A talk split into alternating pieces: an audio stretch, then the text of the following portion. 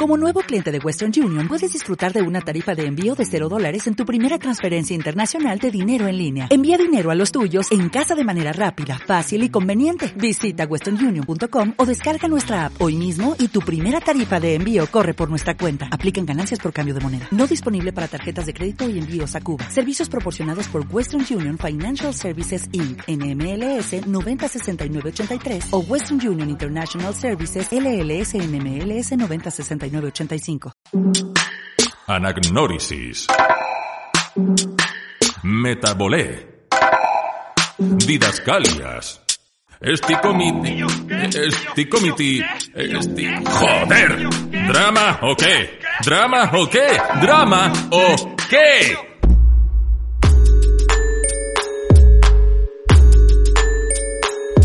Los camerinos del Teatro TNT.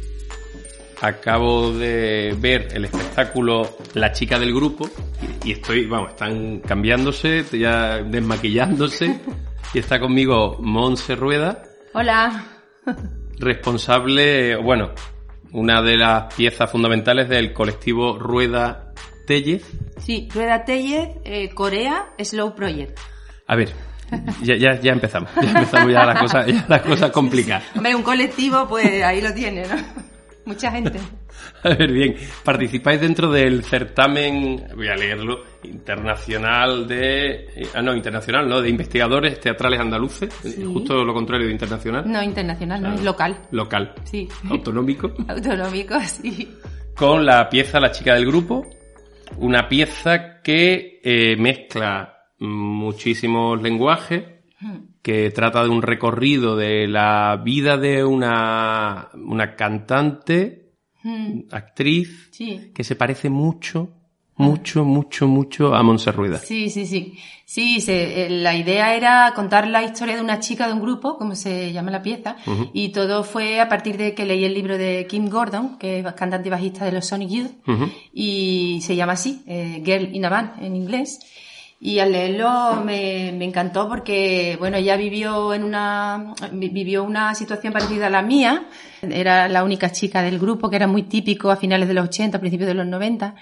Y, y entonces me, mm, no sé, tuve ganas de contar un poco esa experiencia porque entonces éramos muy pocas, además, ¿no? Y así se lo trasladé a Sario, ¿no?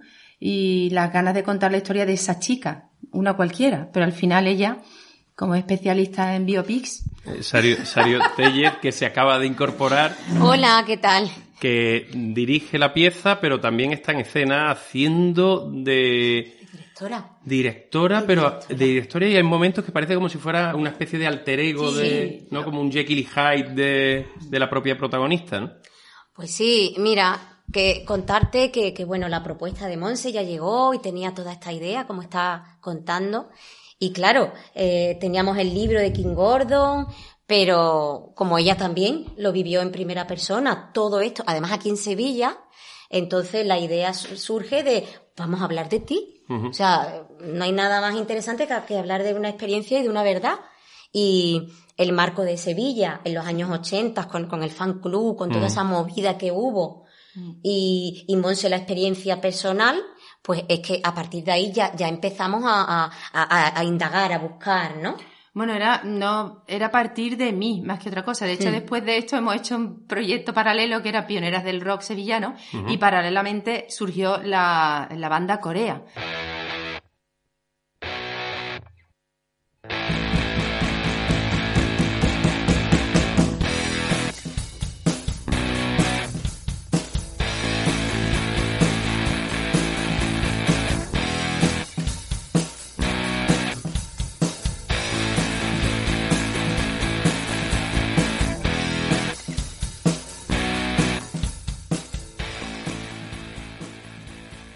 Queríamos también que fuera multidisciplinar. Entonces, también nos hemos metido en proyecciones. O sea, Sí. música en directo, lo que es un argumento para con una narración para el- la protagonista Monse. Una dramaturgia, y-. Una dramaturgia y unas proyecciones. O sea, esto Sí, pero tela. a ver, dramaturgia hay, o sea, hay, Sí, una, hay una sí, intención sí. de contar la historia. La que lleva toda la historia sería la historia de Mon- de- del personaje Monse, ¿no? Pero sí, bueno, eso es porque ya metido en faena, resulta que yo eh, de repente digo, jo, es que realmente yo lo que quiero es contar algo mío. O sea, tenía ganas de contar algo por, por el momento vital que estaba viviendo también, ¿no? De mucho cambio, de, de cambio en lo laboral, en, en lo familiar. Entonces, como al final digo, bueno, pues ya que me meto en faena, me, me pringo completamente. Y entonces como para mí es desnudarme. O sea, yo me he desnudado ahí completamente, vamos. Y porque creo además que es la manera de, de hacer un proyecto personal, no sé, que si no te pringa. ¿Y cómo ha sido el proceso de escritura? Eh, ¿Partisteis desde un texto, unas ideas previas o el texto ha ido saliendo durante los ensayos? Yo tenía muy ¿Cómo ha claro lo que quería contar, que no sé si lo ha- te ha llegado. Ya. Bueno, lo, lo decías al principio, pero no sé si tiene que ver con esta historia de las pocas mujeres que hay en el mundo del rock Mm. y ese recorrido de búsqueda de identidad, ¿no? Exactamente, sí. Era a partir de ese momento vital en el que yo tuve una crisis de identidad, he tenido varias a lo largo de mi vida que tienen que ver con, con lo, exter- lo externo, ¿no? El mundo en el que te mueves. En concreto ahí me pasó a finales de los 80 que dejé mi banda porque em, no podía desarrollarme como instrumentista, no había mujeres para hacer una banda, entonces abandoné la música por Ba- el La teatro. banda que se llamaba Ansia, Ansia y los y fugitivos. Sí, que sí. sigue, que grabasteis. Grabamos un disco, sí, sí, estábamos en los 40 principales y yo me fui. El- el- la crisis que tú has visto ahí fue real. O O sea, sea, lo dejé. Es que hemos hecho un trabajo de documentación Sí, sí, sí. muy chulo. Sí. Que, que son imágenes de ella, Del imágenes fan del club. fan club, de, la, de la Alameda en, eso, en esa época. sí. Claro, está, interesante. estás- el soporte es real, o sea, imágenes de cuando yo era pequeña, o sea, con 18 años, imágenes del Fun Club, hablamos con Pepe y nos la cedió, súper lindo, vamos. Y todo así, todo, todo súper de verdad. Y ya te digo, yo tuve esa crisis, después he tenido varias que me han ido llevando a distintas estaciones, porque para mí, para mí ha sido como una travesía que planteamos, venga, vamos, vamos a hacer una travesía y vamos a parar en distintas, en distintas estaciones que en verdad eran como crisis personales mías. ¿no? Yo creo que las crisis te impulsan a, hacia otra estación, ¿no? Y así me pasó, pues, el, con el, con el rock, me pasó con el lírico, que me, me, me sentía muy encorsetada, y me, me pasó con el teatro, que bueno, que tú has visto la pieza del trap, como, como es, ¿no? Entonces, claro, son experiencias que a ti te, te impulsan a- al cambio y me llevan al momento final de la pieza, que es cuando muere mi padre, y ahí decido romper con todo. Dejar atrás, mm, pero desde un punto de vista diferente. No huyo, porque las estaciones anteriores salía huyendo, ¿no? O con un cabreo máximo, pero en esta fue como una especie de, mm, ¿cómo se dice? Eh, cuando tienes una visión, ¿no? Como una- Sí, como una epifanía. una epifanía totalmente y, y, y- y me encontré como con mi con la parte más verdadera de mí que no tenía que ver con mi padre ni con mis jefes ni con lo externo sino y entonces decidí dejar el teatro pero a- otra parte de mí que en este caso representa a Sario me dijo pero si que para qué vas a ser panadera si toda la vida está en un escenario aunque lo hagas mal o bien o lo que sea sigue ahí no y se trata de eso de hacerlo por y para nosotras no para gustar a nadie ni Y la decisión de pasar por todos esos géneros musicales que tú has nombrado, que son géneros que en los que tú has trabajado y, Sí. y te, has, y te has formado y has, y, y has terminado harta de cada uno de ellos, parece. Bueno, eh, no harta, porque de cada uno he aprendido algo y ya te digo que me ha llevado al siguiente y me ha enriquecido y siempre, y lo he usado también en, en los trabajos que he hecho, digamos que lo he podido utilizar en el buen sentido, pero es verdad que había algo dentro, mm, o sea, en ese momento que podía ser fuera, en el caso de, de los finales, del final del 80, que no había mujeres para hacer banda, era una cosa externa, pero también tenía el enemigo dentro, ¿no? O sea, como, como decimos los obstáculos, eh, que estamos en drama, ¿ok? Entonces, no solo había obstáculos fuera, sino que también tenía el obstáculo interior de que yo no lo sabía, lo, lo, lo supe cuando murió mi padre, que yo siempre estaba haciéndolo para intentar, porque él no quería que yo fuera actriz. Y entonces yo, mi, mi, mi impulso inconsciente era siempre agradarle o, o revelarme, ¿no? Pero siempre lo hacía por otra persona, ¿no? Y entonces eso mismo no me dejaba eh, estar ahí de una manera, o llegar, o irme, no sé. Si hay algo que despista en el, a nivel dramatúrgico, porque eh, es difícil ¿Me está saber... haciendo una crítica? Bueno, ¿me está haciendo una crítica? No, no es una No se crítica, vaya no es una crítica. Es una observación. No, hombre, que es una observación. contrario. Que el personaje no sabes qué quiere. Mm. El personaje está un poco deambulando y Sí. que está como todos los demás deciden por el personaje. Es ¿no? así, es así. De hecho, ella, la parte que representa a Sario, es la que hace que, que mm, proponga cosas. O sea, yo, yo soy la que me quejo, la parte, mm, un coñazo de parte, claro. Es una, una, una parte como que siempre boicotea, es rebelde, sin causa, y la parte de ella la que dice, venga, vale, eh, mm, pues Es la de la acción, la que Sí. propone. Bueno, venga, si no es esto, vamos a lo otro. En principio, Monsi va a hacer todo, todo el personaje, Ajá. Pero como a un mes y medio mm, de estreno, eh, pues Monse plantea, ¿y, y tú por qué no te metes? Entonces, eh, digo, uy, no sé, yo ahora mismo... Tadeus Cantor, ¿eh? Eh, sí, pero es que la has clavado. Y le digo, es que le dije a Monse, digo, bueno, no sé, le hago un homenaje a Tadeusz Cantor y me pongo periféricamente. Y entonces, desde ahí sí, sí lo puedo ver. Fue, fue la, y además has dado el clavo, porque fue así mi pensamiento. Está formada donde está formada. Tú vienes Sí, muchísimos años hombre, en Atalaya. Por favor, yo tenía que dar ahí mi homenaje. Y, y, y ha sido así. Entonces, claro, ya ella, como tenía que trabajar esa dualidad, dice, venga, pues entonces tú- yo, ella se queda con una parte y ahora me toca a mí la otra. Entonces era, pues eso que está comentando Monse, ¿no? La parte... eh, Yo siempre boicoteo y tiro para atrás Sí. y, me- y reviento las cosas porque, claro, Sí. es que tengo una insatisfacción interior, que es eso que al Es final. una lucha muy freudiana también. Sí. o sea, que, Sí, claro. bueno, Y el estamos impulso hecho- hemos de- hecho todo terapia muchos años, Bueno. porque nos vamos ahora a, hacerlo sencillos. Entonces, esa, esa, esa, esa, esa dualidad, ¿no? Lo dual de cada uno. eh, Claro. pues ahí. ¿Y, y por qué la decisión de tomar, de utilizar tantos lenguajes Sí. a la vez? Sí, eso te lo iba, antes de empezar la entrevista te lo he dicho, digo, me encanta que me hagas esa pregunta porque resulta que también queríamos vivenciar como mujeres el tema de la técnica que se nos resiste muchas veces. Los Hay muy cacharritos. pocas técnicas. Buah, a mí se me resisten Los tela, ¿eh? cacharritos. Bueno, pero tú también. mm, también. Tú ta- tú también tienes lo tuyo. También tienes lo tuyo. Entonces, claro, eh, eh, a nosotros no- nos tiraba para atrás todo eso y dijimos, pero tío, ¿qué pasa? O sea, hay muy pocas mujeres técnicos, hay muy pocas mujeres instrumentistas, muy pocas mujeres todavía, ¿eh? Todavía.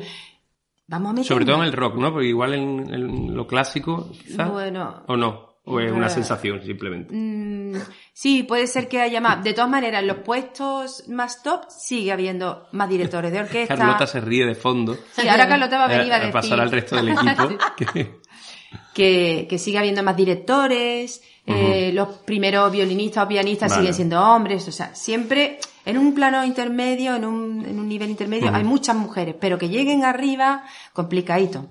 Y, y pasa con, los, con la técnica muchísimo en el rock sobre todo, y que es en el entorno en el que estamos. Perdona, estoy hablando súper rápido, que es que estoy con la adrenalina. Sorry, sorry. claro, es que me, nos pilla aquí después de la función. Con la adrenalina Eh, ahí sí. loquísima. Es adrenalina, ¿eh? Adrenalina. Entonces, eso, ¿no? Como que era decir, bueno, no solo vamos a hablar de esto, sino vamos a vivenciarlo. Entonces estamos hasta arriba de cables, de aparatos. Tenemos aquí colaboraciones ilustres como son Hombre. Slow Project, que ella... A ver, Marilu está Está ocupada. Está ocupada, está ocupada ahora. Pues nada, ella eh, hace sus propios pedales Mm. eh, para guitarra eléctrica, eh, hace música electrónica, es una fenómena. Y, y entonces en e- ella nos ha apoyado mucho en toda esta parte técnica. Que viene, que viene. Aquí- Venga. Aquí viene. Hola, Aquí tienes tu mic. ya estoy aquí. Pero se le cae una púa a la guitarrista. o sea, siempre como llevo, siempre llevo. Mel- melena, melena al viento. Bien, bien de rockera, yo pensaba que era vestuario lo de antes. No, aquí es, to- aquí es todo verdad. Sí, es todo auténtico. O sea, tú eres Slow Project toda tú.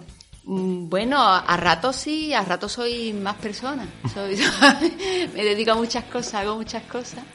Y, pero bueno, una de ellas importante para mí es la música, sí. Y entonces, bueno, eh, mi proyecto personal, digamos, de música electrónica es ese, Slow Project. Llevo ya muchos años haciendo mi música, eh, pues más de 10 ya. Y luego, bueno, pues con la guitarra eléctrica también, en, en alguna banda, rockera y esas cosas. Y este tema que cuenta Monse de Sí. la, la falta de mujeres en, en el mundo Sí. del rock o en la música en general, es algo Sí. que has vivido. Que... Bueno, sí, eso, eso sí, es cierto. Por ejemplo, eh, mujeres que toquen la guitarra eléctrica, hay pocas, pocas. Y yo recuerdo algunos talleres que hemos hecho en el CICUS, en la universidad, que a lo mejor pues empezábamos muchas, ¿no? El, el taller. Y progresivamente al final solo quedaba yo. cada, cada año que hemos hecho ese taller y demás, había muchas chicas o señoras, porque bueno, yo ya soy una señora ya de una cierta edad, eh, que nos apuntábamos allí y tal, hombre, pues por mejorar. Algunas no, no habían cogido nunca, o casi, vamos, en fin, poco, ¿no? Una guitarra y por aprender y tal. Pero bueno, pues por motivos. Pero tú llevas años tocando. Yo llevo tocando, sí, yo llevo unos cuantos de años ya tocando, sí, sí, sí. Pero también ha sido un poco como asalto. Yo tocaba la guitarra acústica cuando era joven, después lo dejé por circunstancias laborales, familiares, etcétera, y luego de pronto empecé a tener más tiempo por circunstancias también familiares o personales y volví al ataque, pero esta vez ya con la guitarra eléctrica. Me llamaba más la atención. Y es cierto que hay relativamente pocas mujeres tocando la guitarra eléctrica. Y ya mm, señoras de mi edad, ya ni te digo, vamos poquísimo. Claro, ya. entonces el- la idea es visibilizar también a la mujer como a la mujer como instrumentista, es una excusa, en verdad contar empezar por mi historia era una excusa para mostrar también a la banda, a Corea, de ahí después hemos hecho pioneras del rock sevillano también, es Sí, como un documental. documental y también un concierto.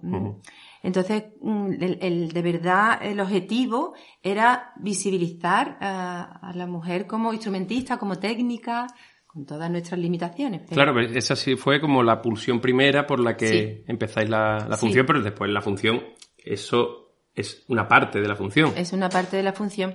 Pero para mí es muy importante, era muy importante y es muy importante que estén ellas, que esté Ujú. Corea. Aquí está también Carlota Berzal, que aparte es distribuidora de, de la pieza y de Corea también. Pues muy bonito este proyecto, la verdad. Poder tocar con mujeres era como.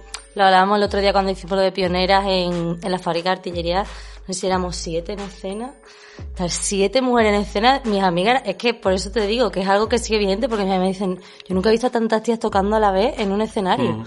Y que me digan eso, mis, mis amigas, o sea, a mí me, y yo misma sentía como el poder, es que no es, no es normal. Y, y sigue siendo raro, ¿no? Y es una energía muy potente. Mm. No, no, no menosprecio la masculina en absoluto, pero estar siete tías en escena, cuando es algo raro, además, como, Claro. oh, oh, oh, y estábamos todas tan emocionadas de hacerlo, fue súper bonito. Y aquí en este caso somos menos, pero también como si fuéramos 800 en escena Claro. también. Es muy potente también estar las cuatro escuchándonos. En el caso de, del Low Project, eh, estamos más como eso, como, como ese grupo que, Que siempre Monse- quise tener claro, y que no tuve, sueña, ¿no? Y que ahora tengo. Claro, entonces muy bonito también porque nuestra parte es como más desde que hablabas de la dramaturgia, yo creo que también hay una, evidentemente una dramaturgia musical en todo esto, ¿no? También como ya va contando, se va entrelazando también con la, con la atmósfera sonora y todo eso creo que también ha sido un, un trabajo bonito de hacer. ¿Empezasteis quedando para tocar primero y de, a, a partir de ahí surgió? Paralelamente. O sea, yo, yo arranqué las dos cosas, nos conocimos Carlota y yo, y, y entonces eh, qui- qui- quisimos tocar juntas y, y a la vez yo eh, hablé con Sario para montar una, la pieza teatral, las dos cosas a la vez. Y en un momento, otra epifanía, que últimamente tengo bastante, digo, uy, esto no- iluminada. eh, estoy iluminada, sí. Pues digo, voy a unir las dos. ¿no? Y de ahí luego vino lo de pioneras también, pero que es que fueron las dos cosas a la vez. Y el objetivo sobre todo es lo que está diciendo Carlota, como visibilizar eh, eso, que se nos vea por todos lados, ¿sabes?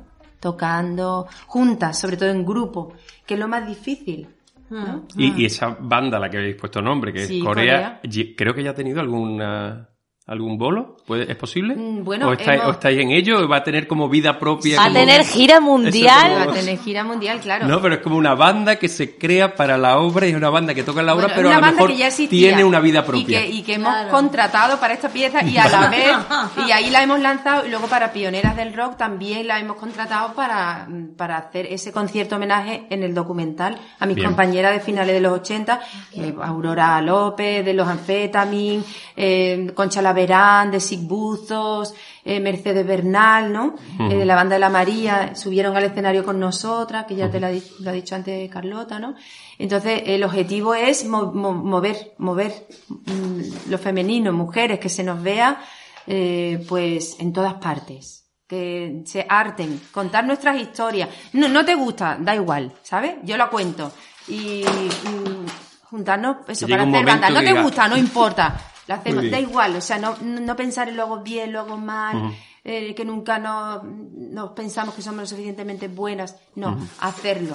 Hombre, lo vamos a hacer bien porque llevamos toda la vida. Claro, claro. Aparte de que somos buenísimos, o sea, que no, que no lo Yo, yo creo que algo que está guay en la obra que ha pasado hoy en el TNT, por ejemplo, que había muchos alumnos, mucha gente joven y muchas niñas y niños jóvenes, eh, que tiene la obra como esa especie de mezcla de estilos, ¿no? Hay una parte de trap que, el- que la gente estaba súper disfrutando eso también y yo creo que eso está bueno también que pasa en el grupo y creo que pasa en la obra, que también hay una mezcla generacional que, que, que tú también te atraviesas no desde, bueno, que, que supongo que lo has dicho, ¿no? No desde una mirada nostálgica al pasado, sino también como una especie de, también de vivir el presente, ¿no? O sea, como usarlo todo en verdad para hacer Sí, para teatro, mí ha música, lo que catarsis sea. un poco también. O sea, que yo he dicho, venga, pues yo qué sé, empezamos desde este momento catártico para mí, pero ya está. Yo ya, no sé, bueno, que salgan muchos bolos, pero que no quiero hablar más de esto. Quiero hablar de Corea. Me gustaría ya como centrarnos se en coma el la obra, ¿no? Ya Sí, que se coma la obra. banda. Sí, sí. Y, y en el presente, en contar historias del presente, porque es que lo que dice ella, esto hay intergeneracional y, y nos llegan sonidos pues de ahora, ¿no? O sea, la música electrónica nos encanta, eh, nos encanta lo escénico también. O sea, nos gustaría hacer algo pues escénico y con danza sobre todo. Más que mm, interpretativo, hombre, ni, si- ni siquiera con estructura aristotélica, ni siquiera postdramática, ¿no? No lo Más sé, allá. Más allá, sí. Bueno, eso ya es el No proyecto, sé, proyecto futuro. Bueno, pues, perfecto. Sí, eso es, ahí vamos. Eso es lo que iba a, iba a preguntar. ¿Y ahora qué? Pues ya me lo has respondido. Eso, Claro. pues sí. Mira qué maravilla. Oye, ¿y tú has visto algo aristotélico en, en, en esto? Bueno. Lo tiene, ¿eh? ¿Has visto tiene- Aristóteles? ¿Ha pasado una- Aristóteles Claro, por un allí? viaje de, de la heroína. Hay ¿no? un viaje, eso sí que es verdad. Viaje del héroe sí hay. Sí. Sí, eh, ahí sí, ahí sí. Tiene mucho como también de videoclip, porque la gente tenía los aplausos, era como el fin de, bueno, como un concierto, Mm. Bueno, ¿no? es verdad que- Es que empieza como un concierto, que empieza entonces como un concierto, cierto. la gente también a veces acababa una canción y era como, ¿sabes? Y como tiene también las proyecciones, tenía cosas como de, bueno, de videoclip, de canción de concierto, como también eso, Mm. como tiene también la música, hay algo escénico ahí que se pierde y que tiene una cosa así como muy Sí. de MTV. Sí, de hecho, el, el trabajo interpretativo también ha sido un proceso de investigación, porque estábamos en residencia artística, eh, estábamos en residencia artística de Ágora, ¿no? Con la Junta de Andalucía Sí. que nos dio la residencia, y entonces dijimos, vamos a ver, ¿quiénes somos? Bueno, yo vengo del TNT, yo vengo de no sé dónde, yo vengo del clásico, no sé qué. Bueno, ¿y ahora cómo hacemos esto? Porque yo no tengo ganas de hacer algo que ya he hecho, vamos a investigar. ¿No? ¿Qué tono interpretativo? ¿Qué herramientas usamos? Yo soy súper Stanislavski, ella es súper teatro físico, ¿no? Y entonces hasta llegar a un, un lenguaje que, sos- que se sostuviera en todo este mare magnum de estaciones, de canciones, todavía estamos ahí, ¿eh? No lo, no lo hemos conseguido. Bueno, está en el proceso. Sí, Estamos en el proceso. Investigación. Es el camino del héroe. Igual- Eso. Bueno. Y work in progress del héroe.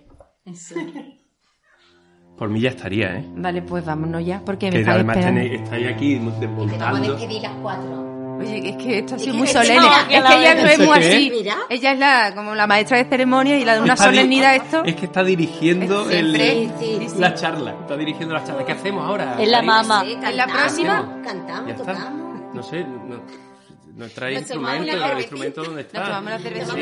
Sí, sí, está bien.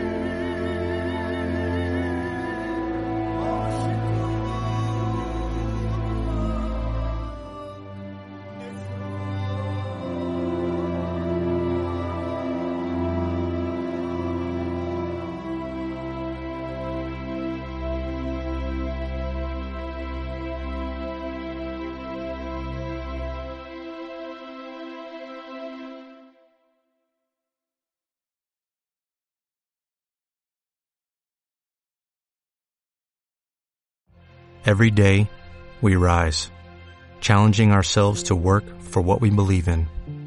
At U.S. Border Patrol, protecting our borders is more than a job, it's a calling. Agents answer the call, working together to keep our country and communities safe. If you're ready for a new mission, join U.S. Border Patrol and go beyond. Learn more at cbp.gov/careers.